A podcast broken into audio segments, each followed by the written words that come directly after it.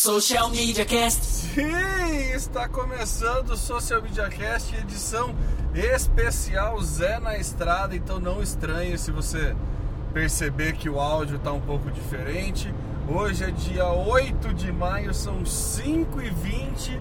Eu e o Samuca estamos aqui saindo de São Carlos rumo à capital, rumo à cidade grande, indo aí para fazer um curso lá no LinkedIn. Então vamos aproveitar essa essa viagem para fazer mais uma edição do Zé na Estrada. A gente vai gravar, pretendemos gravar um na ida e um na volta. A volta, obviamente, será a respeito do LinkedIn. Na ida, a gente vai falar sobre os temas, um dos temas que os padrinhos solicitaram lá no nosso é, grupo fechado do Facebook, que é a respeito de privacidade. Mas antes de mais nada, vamos fazer aquela cabeça de abertura. É, você está acompanhando o Social Media Cast, você pode acompanhar a gente no www.socialmediacast.com.br, facebook.com.br socialmediacast, é, no Twitter é o arroba socialmcast e de vez em quando tem umas lives lá no Facebook, também acompanha a gente. A gente é um podcast, então em qualquer é, agregador de podcast, assim como Spotify, Deezer, Google Podcasts e iTunes, você encontra a gente lá. Eu sou o Temo Mori, o arroba Temo Mori no Twitter, facebook.com.br Temo Mori e passo aí agora a bola pro piloto Samuca. Olá pessoal, morrendo de sono às 5h25 da manhã. Estamos rumo a São Paulo, eu sou o Samuel Gatti, o arroba tá no meu site, nas redes sociais e vamos acelerando. Vamos lá, o bom é que a gente esqueceu de pegar água e não dá para montar o microfone nas tossidas, né, Samuca? Não, não tem como. então vocês vão se acostumando aí. Samuca, ó, vamos lá, falando de privacidade em redes sociais, né? Eu acho que não só em redes sociais, acho que a gente podia puxar o papo aí para uma questão de privacidade em tempos modernos. É, eu gosto muito de uma frase que saiu inclusive num podcast de que privacidade é igual imparcialidade, ela não existe. Sim. O que, que você acha? Como que você acha dessa questão de privacidade? A gente tem dois momentos de privacidade, né? Uma que é quando você faz a opção de doar os seus dados e daí você aceita. A outra é aquela, aqueles dados captados de forma não tão éticas assim. Vamos começar pela parte legal da coisa, vamos pensar que está todo, né, todo mundo fazendo um bom uso dos dados. Sim. É, como você acha que qual os problemas de se trabalhar os dados nessa parte legal, tá? Ainda nessa parte é, ética da coisa. O termo, acho que pra gente discutir ética, e ética é um. Ah, nossa, caramba. Edita isso aqui depois. Não, não pode deixar. Pra gente discutir privacidade, é importante a gente voltar um pouco mais lá embaixo do que é a privacidade, né? Acho que privacidade é um direito que nós temos, né? De nos colocar à parte de forma isolada, sem que os outros tenham acesso àquilo que a gente não quer que eles tenham acesso, né?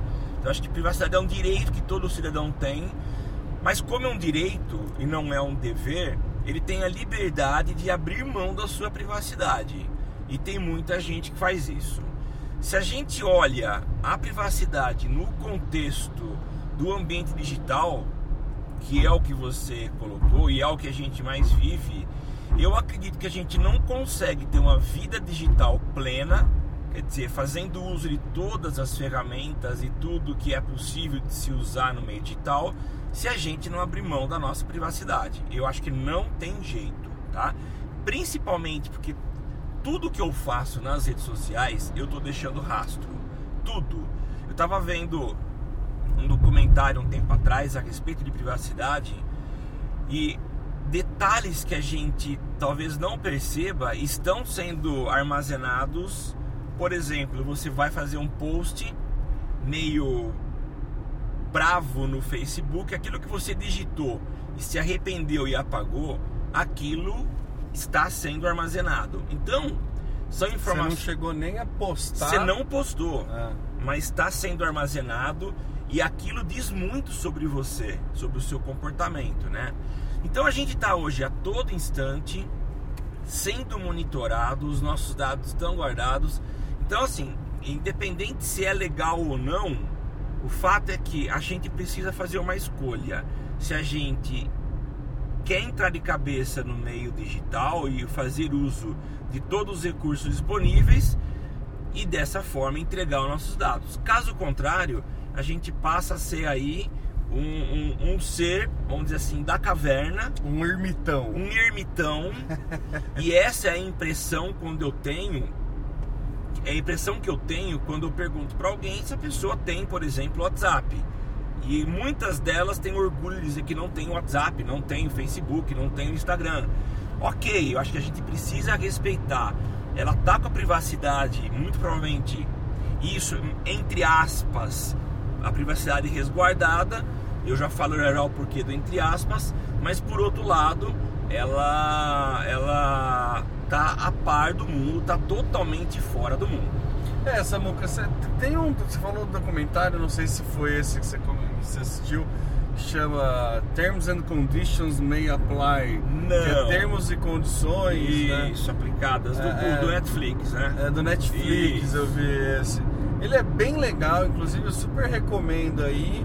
E ele fala a respeito de como a, opção da gente liberar o áudio, o áudio, liberar a privacidade, ela vem direto no nesse, ó, ao, ao criar sua conta, você concorda com tal coisa, tal coisa. Aquele termos e condições que ninguém lê. Ele faz algumas zoeirinhas, né? Ele fala de alguns joguinhos que falavam que dentre os tópicos de privacidade lá falava que você estava cedendo sua alma para a produtora do jogo, sabe? Tinha várias coisas, mas tinha algumas coisas bem sérias assim e que a gente tem que, né? Caindo, jogando a real assim, ninguém lê aqueles termos e condições. Então, é- é- são opções, são coisas que você acaba abrindo mão do seu direito sem que você saiba que está abrindo mão do seu direito. Só que aí, se a gente for cair nessa conversa, a gente tem que voltar a qualquer contrato de qualquer coisa que a gente comprou desde os anos 70, 80, assim. Quando você fazia um contra todas as empresas que captam qualquer tipo de dado seu, elas tendem a compartilhar esses dados. Eu lembro uma vez quando eu estava abrindo a empresa, eu fui fazer uma conta no Banco do Brasil e daí eu parei para ler o, o contrato É. do, do cartão de crédito do Banco do Brasil. E lá no contrato falava até quais as empresas que eram parceiras do Banco do Brasil e que eles iam sim doar os meus dados. Inclusive eu lembro de ler o Sam's Club e o Ipiranga, se não me engano, alguma coisa assim. Então assim, isso já existe fora do meio digital, não é novidade, a gente já está inserido, a gente já é, respira esse tipo de coisa. A questão é que agora no meio digital, como você falou, por deixar rastros, né? Por ser muito mais fácil de rastrear, não, não é só meu endereço, meu telefone, não são só dados de consumo para ser impactado por, por propaganda, né? Que essa é a, a, a principal função, a função inicial da coisa é essa, né? É impactar por propaganda. Até tenho aquele case clássico do, da, da varejista lá de, de, de supermercado que descobriu gravidez. que a filha do cara estava grávida antes do. A, que a menina estava grávida antes do pai, né? É. Então a ideia é isso. Primeiro porque grávida é um super filão de mercado, né? Grávida não pesquisa muito preço, tem, é, né? tem tinha, tinha, haviam estudos de que grávida era um mercado potencial e daí eles começaram a fazer análises de mudanças de compra para saber se a pessoa está grávida ou não e acertou antes do pai, né? Que o pai percebeu que começou a receber promoção, né? De carrinho de bebê, de coisa assim. E daí ele foi lá reclamar no supermercado e depois ele descobriu que tava, tava o supermercado estava certo e sim a filha dele estava grávida. É, Esse case é um case clássico, né, de, de Big Data como você obtém informações, se vai a partir da, da navegação, obtendo dados do comportamento das pessoas. Agora, quando você dá, diz daquele, da opção do tiquezinho, da caixinha que eu preciso marcar, autorizando, aceitando os termos e condições de uso do, do, do software, da ferramenta, do site, ali eu acho que é o primeiro, a primeira vacilada que a gente dá caso o tema seja privacidade. Lá eu estou aceitando, tem muita gente reclamando de Facebook, usando o Facebook, mas a pessoa não se lembra que lá atrás ela aceitou. Ela teoricamente ela leu tudo aquilo, concordou e assinou embaixo. Então esse é um, é um problema, né? O Samuca, é, só fazendo né, um adendo, esse case do supermercado, se não me engano, é dos anos 80. Dos anos 80? É, se posso estar enganado, vou precisar até pesquisar. Não, acho que não. Não, por... não, não, é, não, não, não, é novo, não. Não 90 é novo. com certeza. É, não sei, eu acho que não é novo. Porque achava que era o Walmart, mas é uma outra rede, não é nem o Walmart. É Target. Target. Isso. Vamos ver se a nossa internet ajudada do ajudar, eu pesquiso aqui. Mas o você falou de reclamar do Facebook no Facebook. Agora sim, um parênteses eu lembrei daquele caso quando o Facebook cortou as páginas do MBL é. e o MBL foi para Paulista na frente do escritório do Facebook fazer um protesto contra o Facebook e fez uma live no Facebook. é, é o que tem para hoje, é, né? É o que tem pra é interessante, hoje. viu? Vai aí, Samuca, vai, vai. Fala que você estava falando do. Quando você dá a permissão do... É, então, você começa aí a, a a, liberar os seus dados. Agora, voltando um pouco lá atrás, e como você voltou falando de que se a gente tem que checar a privacidade, a gente precisa voltar lá nos anos 70, 80. É, eu concordo, mas eu acho que existe uma diferença muito grande, Temo, no nível de profundidade que os dados, que as empresas de hoje captam dos usuários, né? Se a gente pensa lá na, num passado em que a internet não existia, a gente tinha uma limitação e de certa forma a nossa privacidade era resguardada. Então o que, a, o, que o, as empresas tinham de acesso era o endereço, era o nome, data de nascimento. Eu lembro que eu dava aula de marketing direto e o, os principais dados do marketing direto eram esses. Era pouquíssimo de comportamento de compra, compra era muito mais endereço, nome, telefone, idade, profissão, eram essas informações.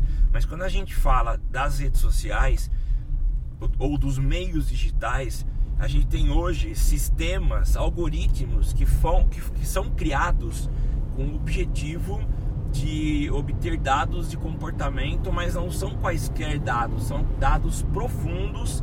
Então eles sabem demais a respeito da gente. Então, se antes a gente ficava de cueca ou de calcinha, hoje a gente está completamente nu tá? Porque todos os dados hoje são entregues, todos os, os passos que a gente dá são captados e são utilizados para ações posteriores, entre aspas, contra nós. É, o case achei aqui é 2010. 2010. Aqui, 9 anos é praticamente anos 80. É, né? tá certo. É. é.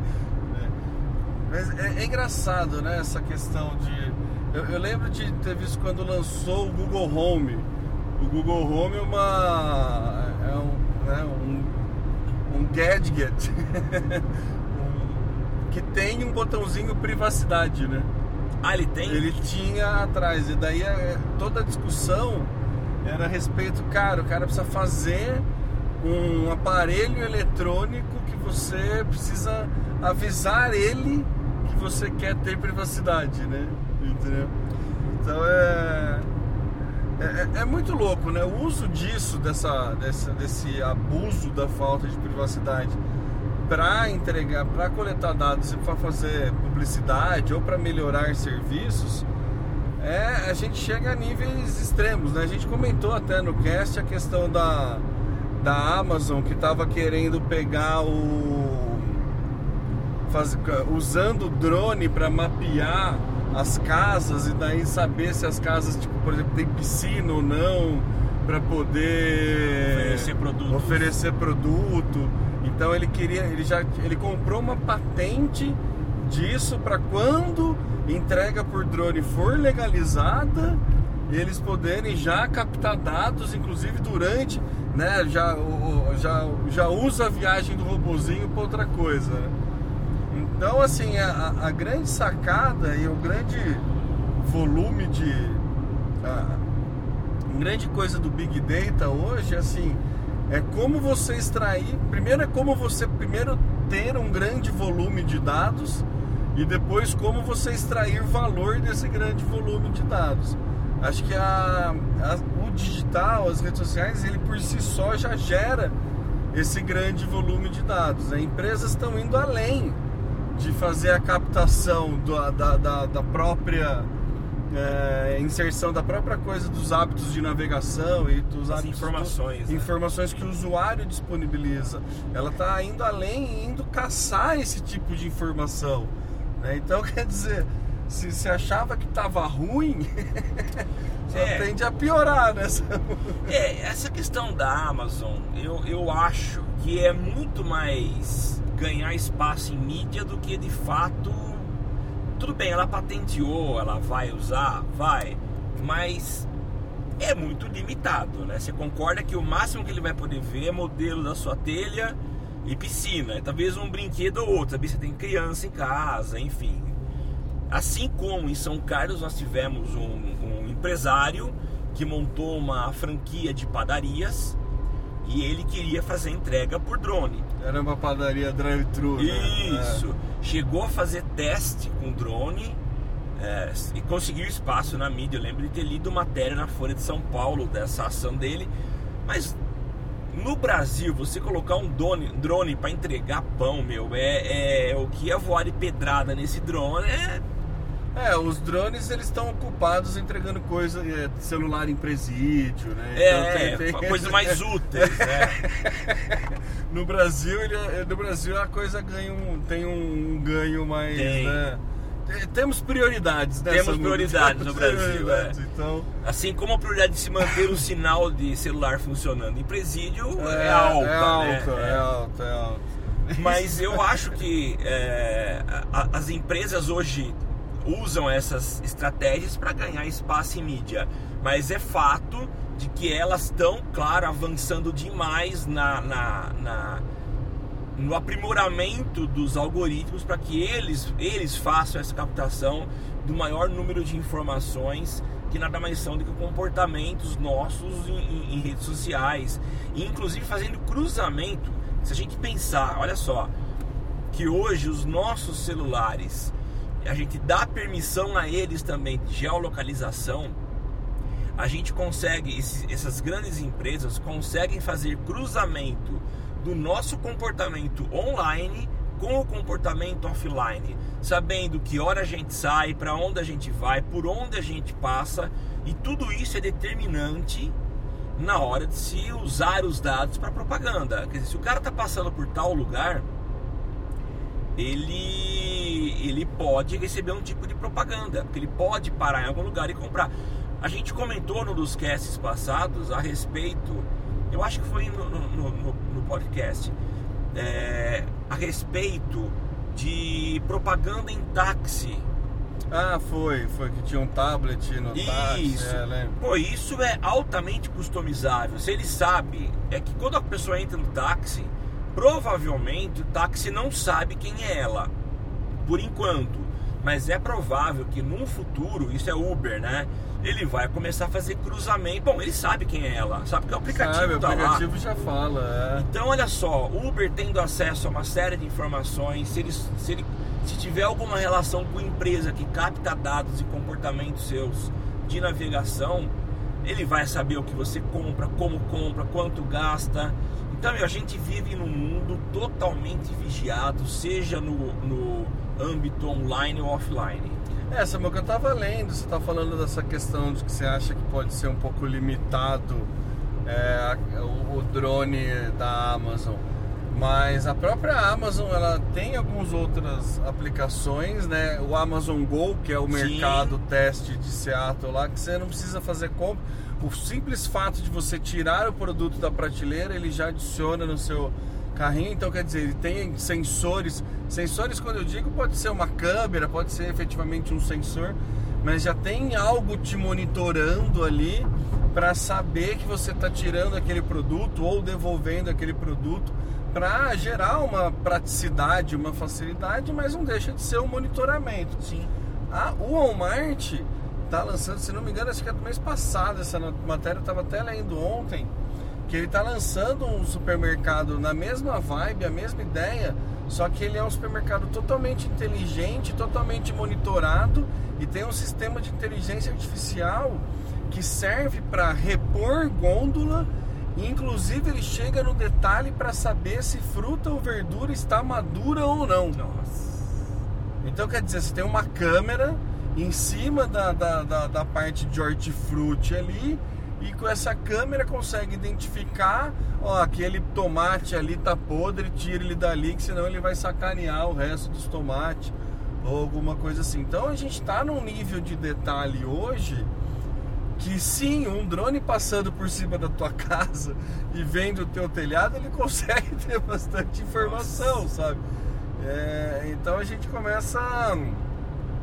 É, é, é o, o, perigo é do que eu, que eu tenho, né? Que eu acho perigoso. Eu, eu não tenho tanto receio. Acho que você até priva mais pela privacidade do que eu, assim, né? Talvez por eu ainda não ter filho, esse tipo de coisa. Sim. Acho que por isso. Mas eu não tenho tanto receio. Eu acho que sempre quando é para me direcionar publicidade, eu, eu acho válido, porque assim evita eu ser impactado por coisas que eu não quero consumir. Então esse tipo de coisa eu acho, acho válido, eu sou a favor, mas é perigoso nessa né, moca. Você estava falando da questão do Uber. O Uber é o primeiro passo, estou falando do medo aonde a gente pode chegar, mas o Uber é o primeiro, para, o primeiro passo para o social score, né? Que é aquele Black Mirror total que a pessoa tem uma nota Sim. de reputação que está é, né, indexada a pessoa, né? É, eu lembro tem aquele episódio do Black Mirror e tem também o caso da na China, né? É. Das câmeras de segurança que consegue reconhecer e tenta fazer uma previsão, conhece se a pessoa, o, o histórico criminal da pessoa e tenta fazer uma previsão da probabilidade daquele estabelecimento estar ser é, assaltado ou não. Então quer dizer, é um negócio é Black Mirror com Minority Report, né? a coisa que a gente pode chegar é o pré-crime e daí, é. sabe? Então é, é, difícil a gente a gente saber é, discutir a ética a respeito disso porque é algo muito longe, né? Eu lembro que a gente eu fui numa palestra da Marta Gabriel e ela virou e falou assim: gente, vocês querem ver como a gente está atrasado no entender comportamento, no entender ética com a tecnologia? Vou fazer um teste aqui. Quem aqui acha normal durante uma, uma refeição no restaurante você pegar o celular e responder um WhatsApp? Daí um tanto de gente levantou a mão. Quem aqui acha um absurdo, acha uma falta de respeito você responder o WhatsApp quando você está jantando com uma pessoa? Outra metade levantou a mão. Ela falou: tá vendo? Nem nesse exemplo a gente entra em acordo, a gente sabe o que, que é ético, o que, que, o que, que não é. Os mais complexos vai conseguir chegar num acordo? é, é, isso, sabe? Eu acho que é. O que, que vai precisar acontecer para a gente saber se isso é bom ou se isso é ruim? Né? A princípio, a gente que é amante de tecnologia e, e tudo mais tende a achar tudo muito legal. Mas o que, que precisa acontecer para a gente pensar de uma forma diferente ou começar a falar, putz, realmente acho que fomos longe demais nessa muca. O que, que precisa acontecer? Sei lá, precisa ter uma, uma eleição. uma eleição. É... Nossa, me fugiu a palavra. Que é suspeita. É, para poder despertar tudo isso. Você acha né? que é, é é, suficiente? Uma... Então, e o duro que não foi nem eleição, né? Foi um ex-diretor da, da Cambridge Analytica, está citando o exemplo sim, do Facebook, sim, sim. né?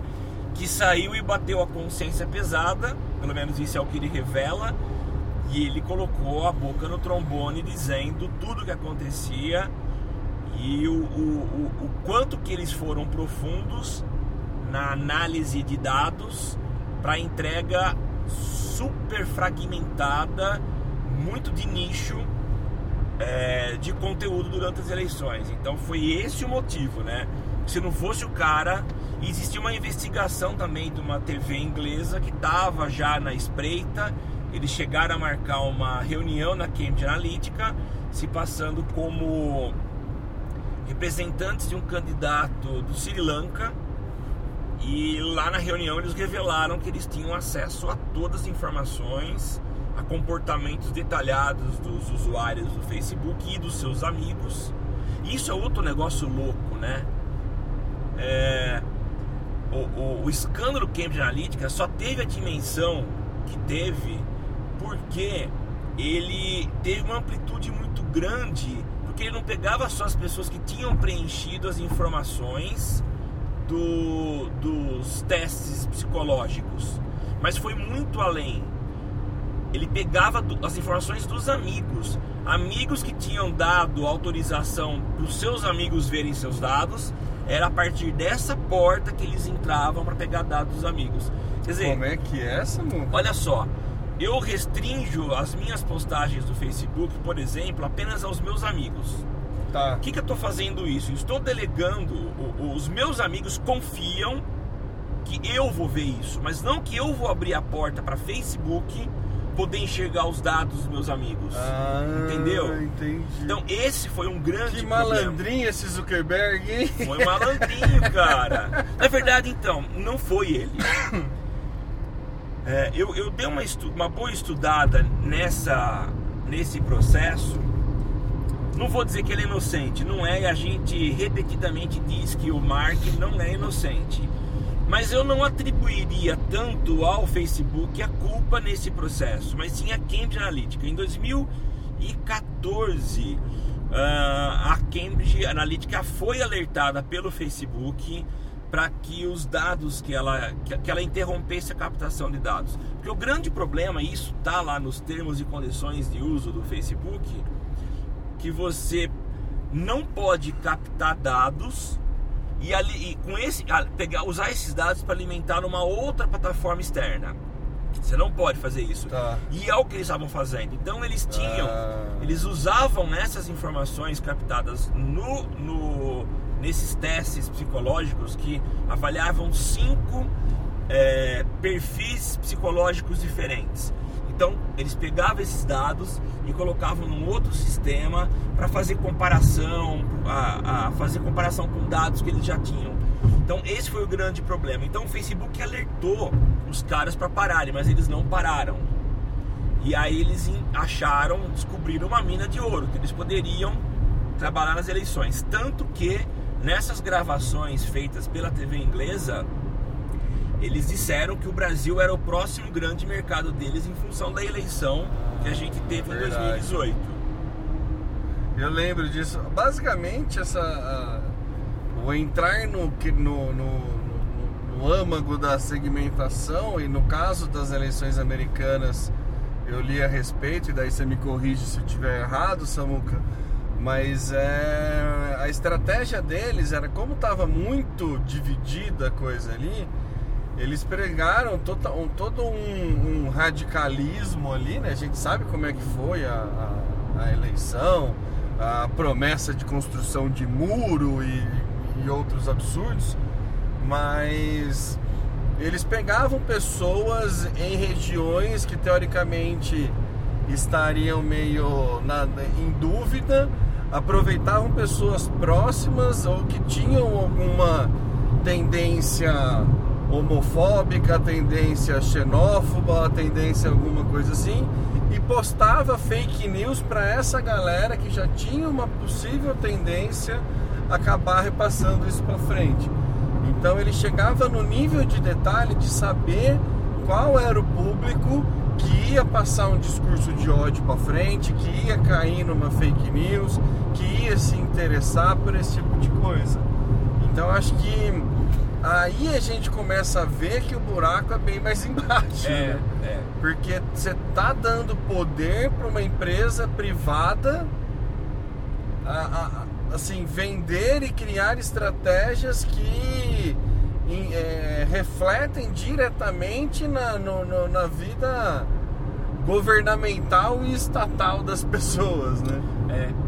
E assim, falando de eleição, é algo que eu tenho estudado bastante, já estudo há bastante tempo, mas o fator que influencia de uma forma mais, mais forte, vamos dizer assim, no processo de decisão do eleitor é o emocional. Ele, ele trabalha-se demais com o emocional numa eleição, pra, e isso é o que realmente influencia. É só pegar um, fazer um parênteses, você pegar as campanhas publicitárias, de campanhas políticas desde os anos 98 até as campanhas de marketing do PT, aquelas produções maravilhosas, assim. Ah, é a, emoção começa quando é moda nos anos 90 político beijar criança, né? É. Mas aliás, essa questão de be- é, é político beijar criança, pegar a criança no colo, abraçar as pessoas da rua, dar tapinha nas costas, cumprimentar, comer pastel na corpo a- padaria. O corpo a corpo. Corpo a corpo, comer pastel e- na, na comer no padaria. bom prato, pegar É. ônibus. Tudo isso tem uma influência, isso é, é- é comprovado. As pessoas elas se sentem próximas daquele político quando elas os veem fazendo isso. Gera uma empatia. gera nessa uma boca. empatia. Esse que é o detalhe. Então isso faz muita diferença. É muito bom isso, né? É interessante. Tipo, né? não, porque é super natural você ver o cara no Muito, ônibus. muito. Mas é É, sazonal, cara- né? É só em período eleitoral que ele Nossa, se. É muito, muito natural você ver lá o cara comendo no bom prato. É. Você fala, ah, beleza. Mas Tá bom. com relação à eleição, o que eu acho mais interessante, esperto, mas triste é saber que eles chegaram no nível de manipulação. É, essa, a, a treta é A essa. treta né? é essa, né? Eles invadiram a nossa, a nossa não, a privada, eles fariam isso com a gente, né? Eles sempre quiseram poder chegar nesse âmbito de manipulação, né? Mas não A sabiam já- como, É, né? Não tinham tanta ferramenta, uma ferramenta, não tinham ferramentas para isso, né? A hora que descobriu a porta do, do, do, do digital aí, Se lambuzaram.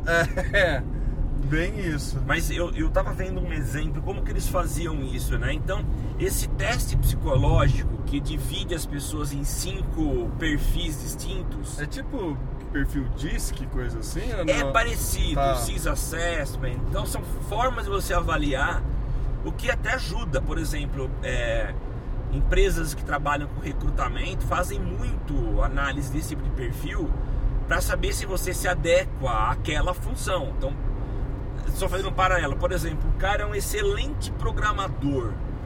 Só que aí o chefe dele é demitido e ele é alçado à função de gerente daquele Nossa, setor. é.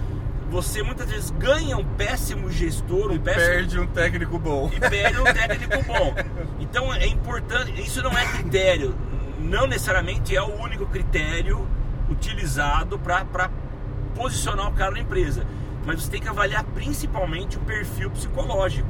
É, só, só fazer um paralelo, eu lembro de. A gente atendia uma empresa de RH e um dos dados que a gente usava para vender os serviços é que 80% das demissões não são por questões técnicas, né? São por questões comportamentais. Então, Então é, é bem isso. E eu achei muito engraçado num tempo muito distante que eu fazia academia.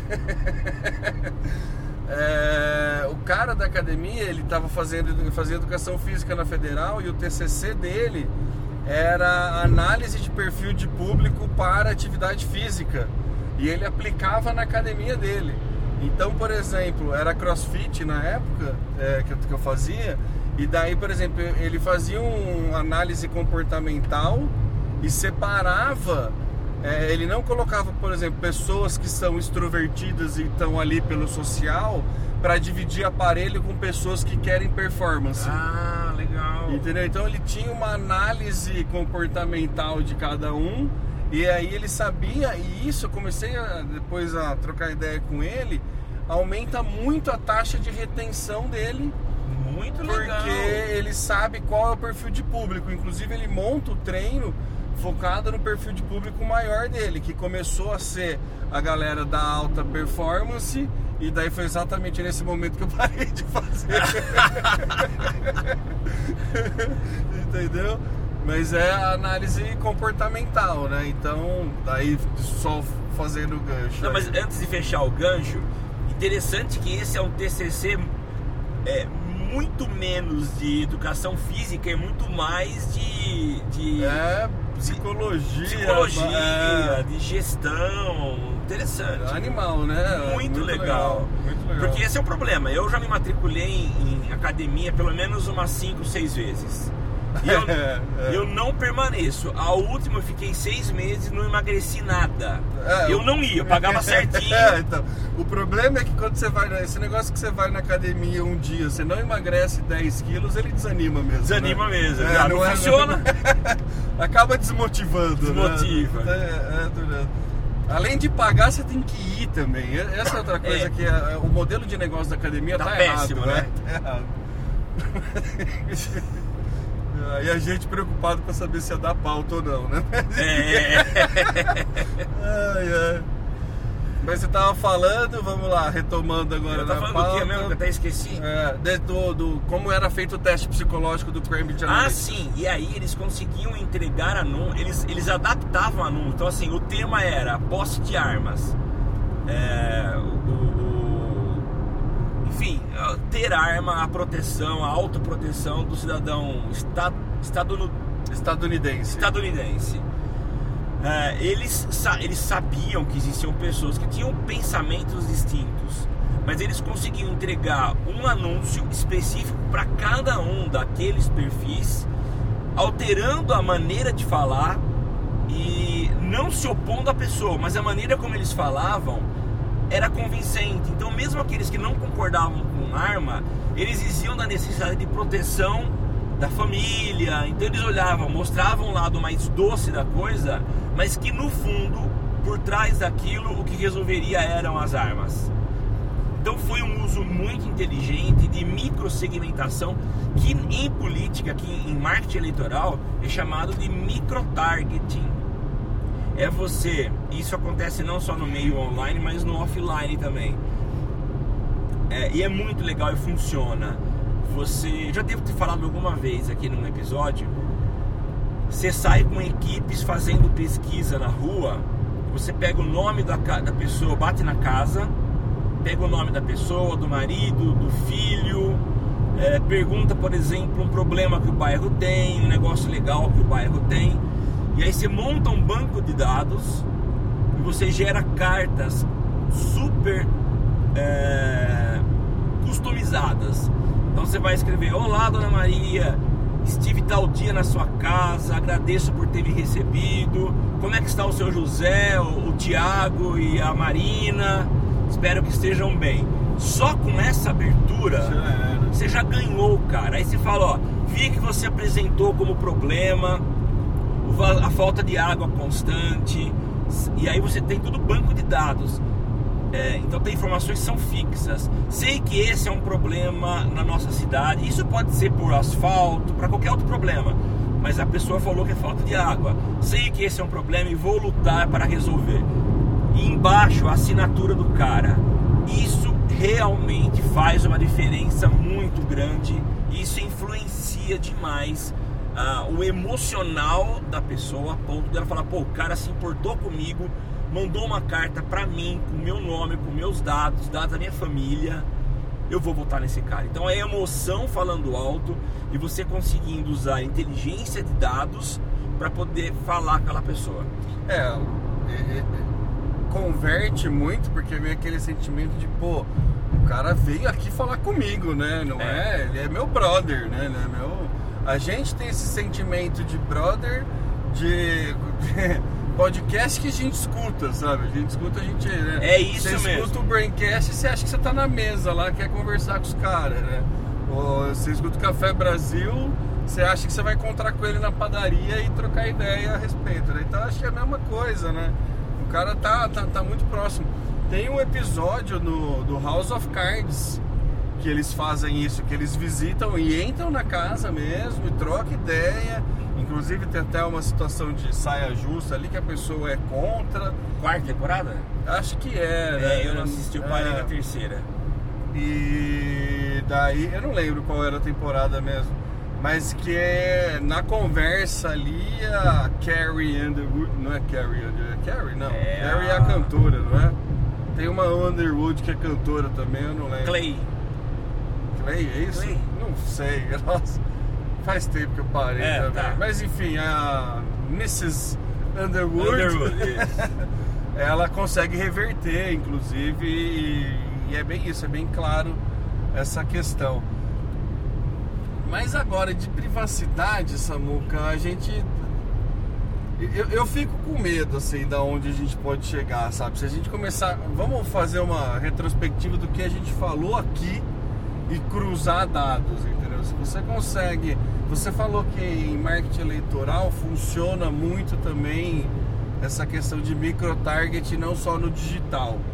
Se a É. gente começa a ter sensores e inteligência artificial fora do digital para fazer esse micro-targeting, É, Então, é, é a mesma comparação. Se eu consigo ter dados e, e de alguma forma captar isso para fazer no online, no digital, e principalmente se a ação, se o uso desses dados não for claro, eu estarei sendo manipulado sem saber.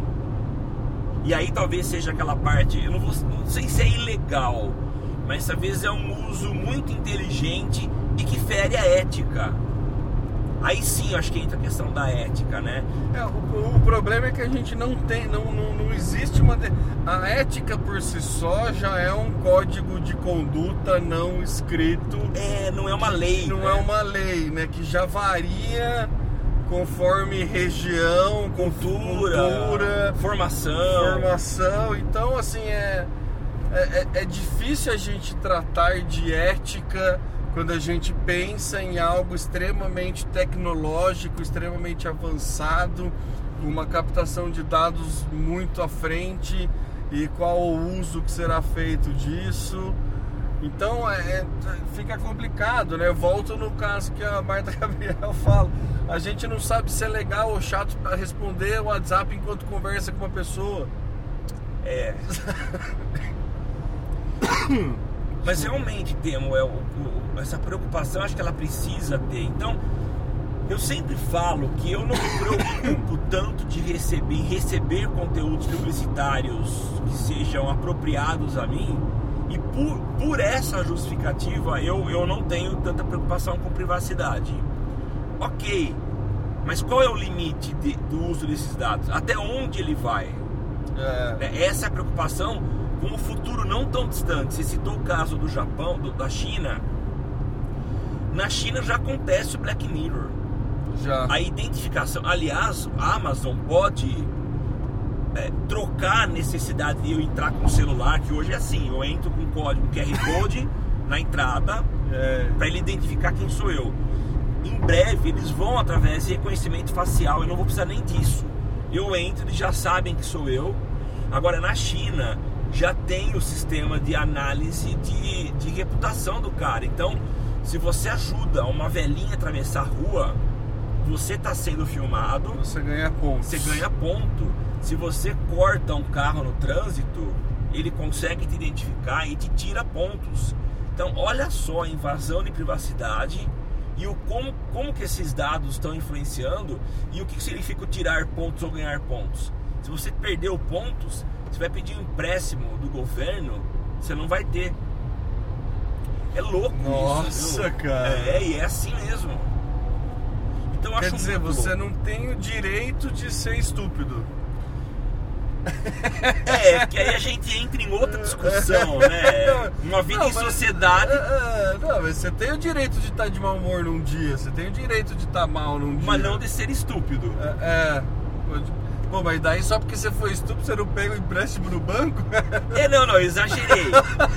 se, foi uma- se ele começar a computar uma sucessão de estupidez, ou estupidezes, eu não sei como é que fala, aí sim você Ah. não vai ter empréstimo. Bom, podia ser bom pra você não poder se candidatar pra político, né? Isso. Com certeza, olha, Isso é legal, né? nossa, excelente. Tem uma nota de corte nota ali. de corte. Mas eu não sei se adianta, porque as Não. pessoas votam mesmo assim. É, não. Mas ia dar, bom, sei lá, ia- pelo menos, né, ia dar uma limpada. Não sei também, mas É. enfim. Mas é preocupante. Onde nós vamos chegar com essa privacidade, Ah. né? É, desde que o mundo é mundo, com, todas, é, com toda e qualquer ferramenta, você pode fazer o bem ou o mal, né, Samuca? É, a, gente, a gente que é de publicidade, a gente sabe, a gente trabalha com, com mídia e tudo mais, a gente sabe aí que tem muitos bons serviços prestados Tem. pela publicidade e muitos maus serviços prestados pela publicidade Tem. também. Então acho que para tudo você vai ter essa possibilidade de fazer um bom uso ou um mau uso. E essa questão de captação de dado, uso de informação, big data, entra nessa regra geral, né? De que É. se você tiver, é, dá para fazer um, um uso maravilhoso e dá para fazer um uso péssimo, né? Então não tem, a gente fica meio né, nessa, a gente fica meio com receio porque fica muito longe do que pode acontecer. A gente meio que não sabe aonde pode chegar, É. né? A gente se assusta com tudo isso, né? Então e, a- e e a gente se assusta com as possibilidades, né? Pensando no que já foi feito. Entendeu? Então É. acho que dá uma, dá, dá, o receio maior é esse, né? E tem um agravante. Bom, agravante não, na verdade, assim, acho que quem tá afim de fazer sacanagem vai continuar fazendo. Prova disso, é, a gente ouve é, da, da- Como chama o negócio do Sérgio Moro? Que ele criou lá, Lava Jato. A Lava Jato. Lava Jato rolando e políticos continuando a fazer a sacanagem, né? É. Você viu, desculpa fazer, o Wesley Batista que vai ser judiciado de novo por ganhar dinheiro com a delação premiada? Foi para o dólar, né? Ele, ele- ele comprou Esse- dólar prevendo. Sabendo, porque tendo informação privilegiada. Ele ia É. fazer a delação, ele sabia que as ações iam cair, o dólar ia... Esse cara é bandido profissional mesmo. Bom, e inteligente, né? Um empresário. Cara, esse é, olha, Esse- realmente, o cara ganha... ganha ah, vou ser preso, mas eu ganho dinheiro sendo preso. É, tô na não vou poder usar, mas vou ter dinheiro, né? dinheiro, né? Mas enfim, É... que que tava falando? Não, e aí É. tem um outro detalhe que eu não sei se ele vem pra aliviar um pouco, mas como eu tava falando, né? O, o- se o cara tá afim de sacanear, ele vai sacanear, independente de existir ou não uma lei. Mas a gente está aí há, há, há poucos meses da- de entrar em vigor a LGPD, que acho que é a Ge- Lei Geral de Proteção de Dados. Ah, né? sim, é isso mesmo. que vem para garantir um pouco mais privacidade para gente. Então, a toda empresa que tiver os da- nossos dados armazenados precisa estar preparada para entregar esses dados a hora que a gente pedir. Então, eu quero saber do Facebook, Facebook, quais dados você tem armazenado aí sobre mim. Agora, eu não sei qual ah, que dados eles vão entregar? Eles vão entregar só os meus inputs, que é aquilo que eu digitei, As conclusões deles a meu respeito. É, Acho que esse ou- é o ponto, né? ou assim, ou as conclusões que eles têm, quer dizer, a análise desses dados. Eu acho que deveriam entregar, porque é Eu sobre também mim, acho, é. foi manipulação dos meus dados. E também aqueles, entre aspas, inputs que eu não coloquei é, propositalmente. Por exemplo, a fala, Sim. reconhecimento de voz, o comportamento. Então eu passei em frente à loja, ele marcou, ó, Samuel passou em frente à, à, à- loja tal. Será que isso, tudo, todo esse conjunto de dados serão disponibilizados a nós depois da promulgação da lei? É. É maluco isso. Eu lembro de uma vez, a gente até noticiou no cast, nossa, isso deve fazer coisa de uns 4, 5 anos atrás, de um alemão que entrou com um processo contra o Facebook, fazendo justamente esse requerimento de todos os dados que o Facebook tinha. Era o Google, ele era um. Ele Era foi do acusado de Google. estupro e quem pesquisasse na União Europeia pelo nome dele apareceu lá a, a, a- notícia de que ele era um estuprador. Não, eu acho que esse caso era até no Facebook, porque eu Ah, lembro é? do cara falar que, inclusive, na hora que você deleta as coisas, as coisas não apagam do sistema, mas sim elas ganham uma tag de delete. sabe? Ah, tá. não Então é, é bem essa coisa aí, né? Mas tem esse caso também do estupro, né? Que você, se comentou, que o cara pediu pro Google tirar os dados, É. as coisas, né? Que é na, na Europa é conhecido como o direito de ser esquecido. Ah, é verdade, o direito de ser esquecido. É. Você tem um jeito que você tira. Mas que vale só para a Europa. Se alguém tiver afim de pesquisar usando aí um. Como chama aquele negócio que você acessa por IP Ah, diferente? Que muda o IP, eu não vou saber agora também. Enfim.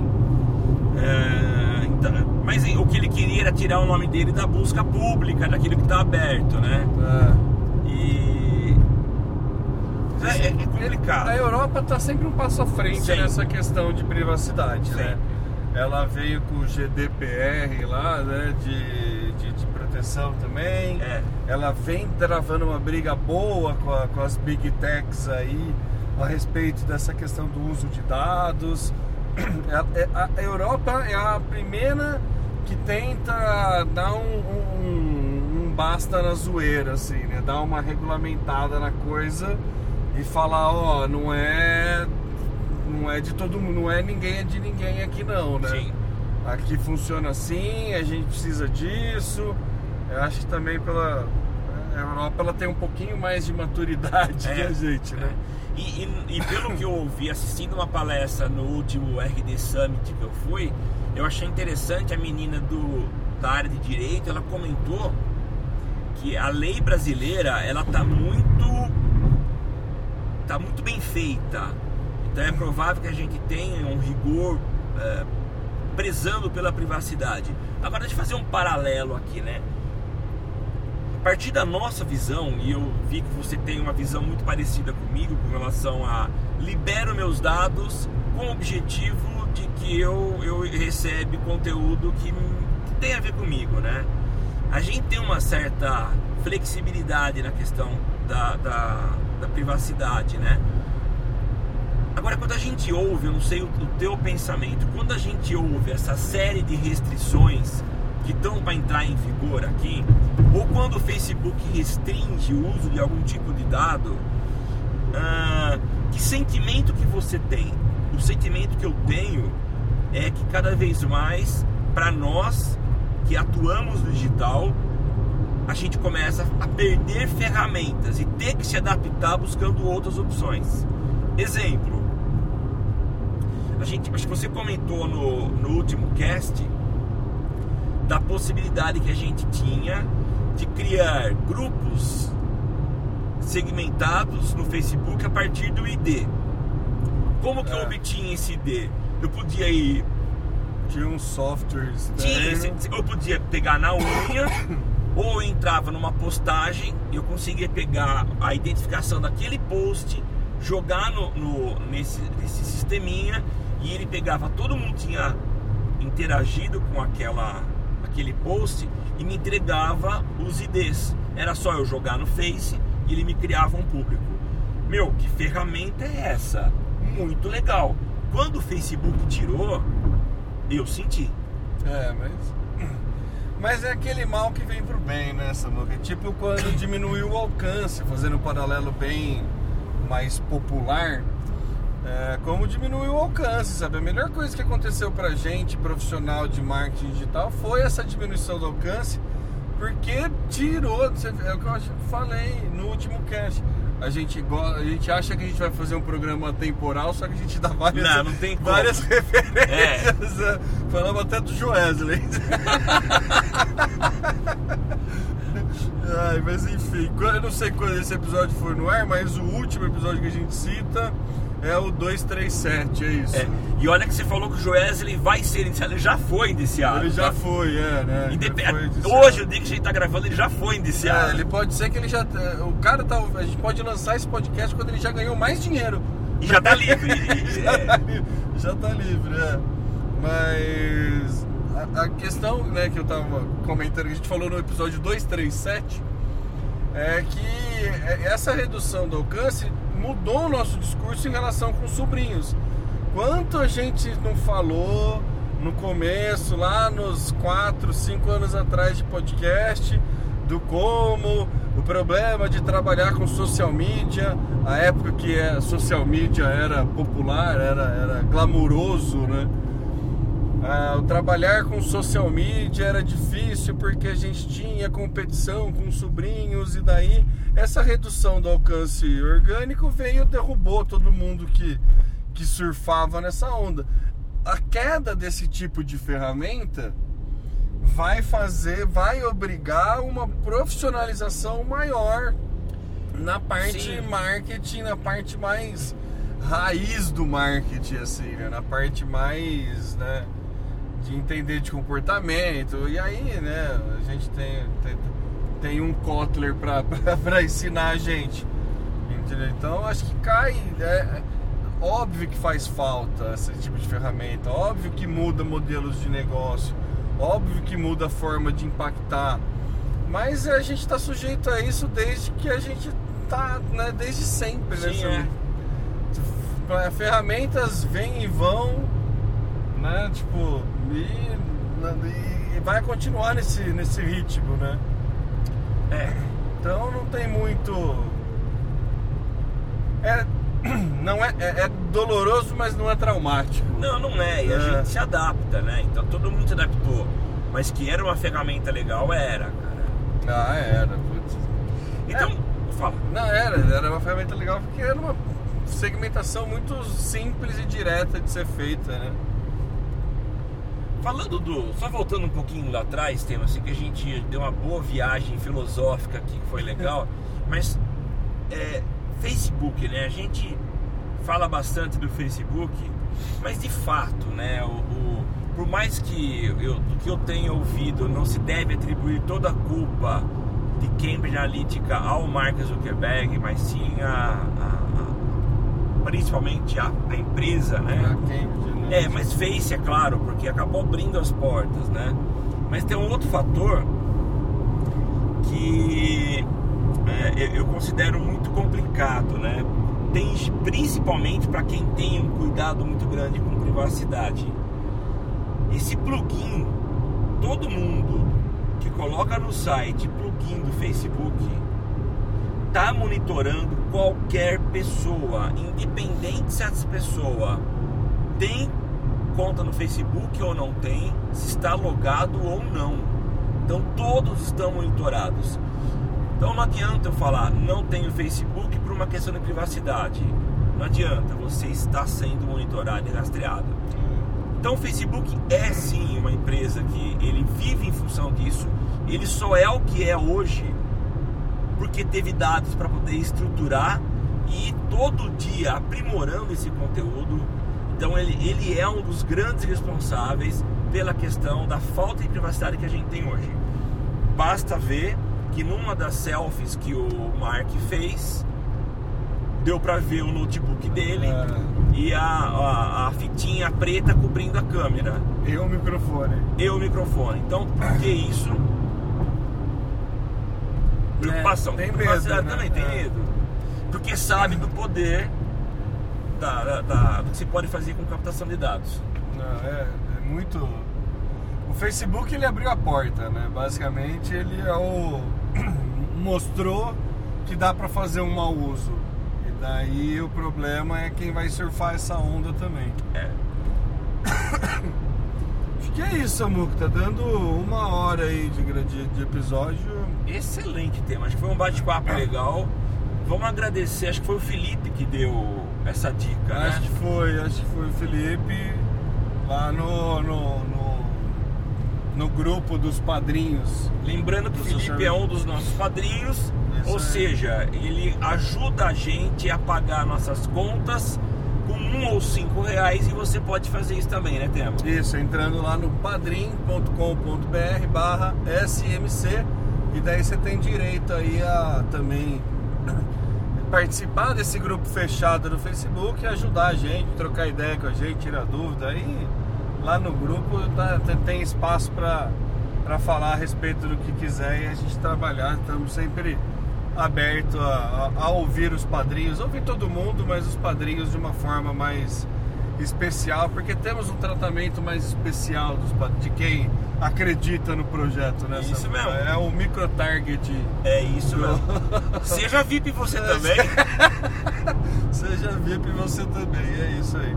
Bom, encerrando então o Social Media Cast aí, esse episódio Zé na Estrada, agora que já adentramos a Bandeirantes, o sol já, já deu as caras aqui também, agora 6h20.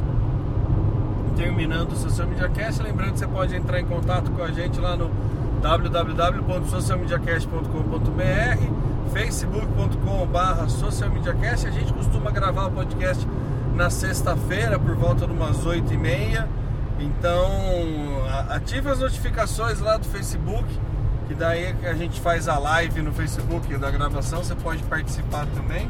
Como esse é um caso especial, a gente não está fazendo a live, mas ativa a notificação lá para você receber e poder participar do ao vivo quando a gente fizer a gravação. Eu sou Temo Mori, o arroba Temo Mori no Twitter, facebook.com barra Temo Mori, Temo Mori no LinkedIn, que né, logo menos estaremos e todas as outras redes sociais, inclusive fora delas. E não deu tempo de eu passar a bola antes de dar essa engasgada, mas depois da engasgada eu passo a bola para as considerações do Samuca. Morrendo de sono, com a mão na direção e louco para parar para tomar um café no primeiro posto. Nossa, por favor. Eu sou Samuel Gatti, o arroba tá no meu site.